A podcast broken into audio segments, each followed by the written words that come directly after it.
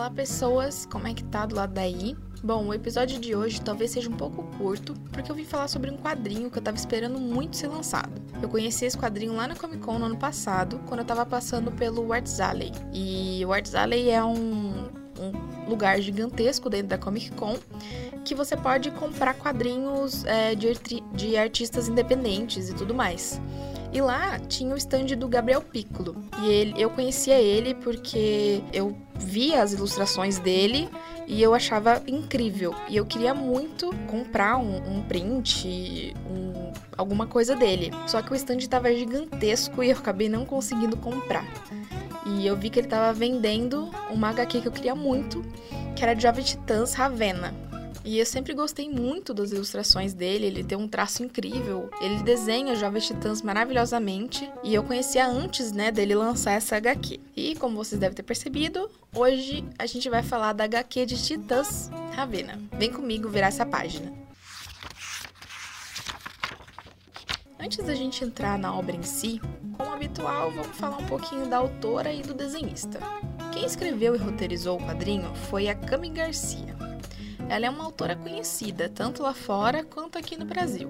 Ela é coautora da série Beautiful Creatures, conhecida aqui como 16 Luas, que teve as continuações como 17 Luas, 18 Luas, enfim. A série foi um sucesso geral, teve publicação em 50 países e foi traduzida para 39 idiomas diferentes. A Cami também é cofundadora do YAL Fest, o maior festival de literatura adolescente lá dos Estados Unidos. Já o ilustrador Gabriel Piccolo, ele é brasileiro, mas é extremamente conhecido lá no exterior. Só no Instagram ele tem 2,8 milhões de seguidores e no Twitter ele passa dos 500 mil. Se você quiser seguir ele pelas redes sociais, o arroba dele no Instagram é underline Piccolo e no Twitter você pode encontrar como arroba underline Gabriel Piccolo. Eu conheci ele pelo Twitter e quando eu vi as ilustrações de Jovens Titãs, eu me apaixonei perdidamente pelo desenho dele.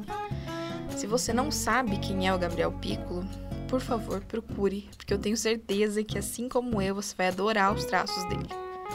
Porque não é só Jovem Titãs que ele divulga as ilustrações, apesar desse ser seu forte, né? Ele também possui uma HQ autoral que ele colocou no site gringo de financiamento coletivo e arrecadou mais de 3 milhões de reais. Isso mesmo, 3 milhões de reais em uma campanha de HQ. Isso não costuma ser muito comum, mas aconteceu com ele. Para vocês verem como o cara é foda. Ele é muito maravilhoso. Ah, Gabriel Piccolo, me nota e me manda uns brindes, por favor. Enfim, vamos a graphic novel, HQ, quadrinho, gibi ou o que você quiser falar de Jovem Titãs Ravena.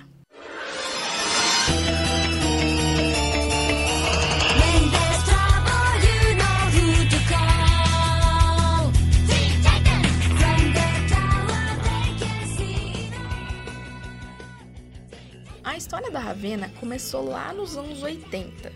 Ela foi criada por Marv Wolfman e Jorge Pérez. Na época, ela fez parte dos Jovens Titãs, sendo uma das heroínas mais fortes do grupo. Mas essa história criada por Garcia e Piccolo traz uma Ravena mais atual, que ela ainda não faz parte dos Jovens Titãs. A história começa com a Ravena e sua mãe adotiva sofrendo um acidente de trânsito. E esse acidente acaba levando sua mãe à morte e causa a Ravena uma perda de memória. Ela não se lembra de mais nada, nem que quem estava com ela era a mãe dela.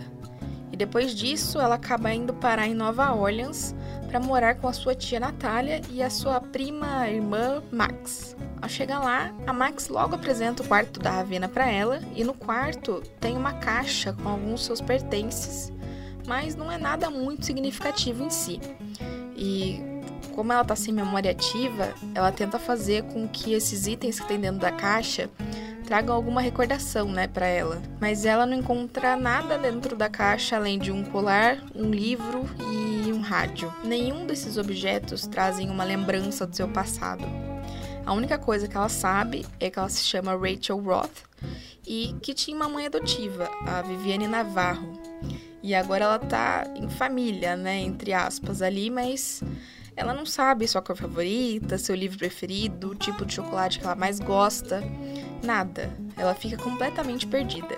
E ao chegar na escola, né, que a tia dela coloca ela na mesma escola da Max, né, a filha dela, a Ravena começa a ouvir vozes de todos os lugares possíveis. Então ela começa a se sentir diferente, ela tem sonhos bizarros, vozes na sua cabeça, enfim, ela acha que tá meio maluca. Mas na real ela não tá não.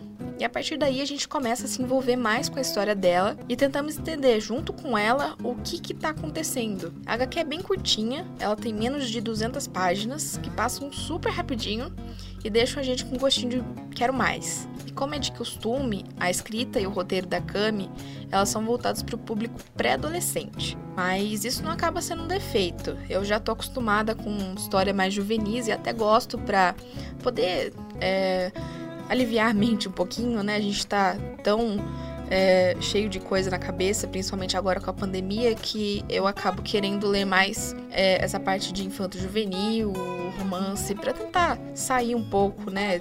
Pensar em outras coisas. E, enfim, ela tem um balanço de personagens e eles são bem carismáticos e bem realistas ao mesmo tempo. Parecem realmente adolescentes, mas é claro, com aquele toque clichêzinho de sempre, né?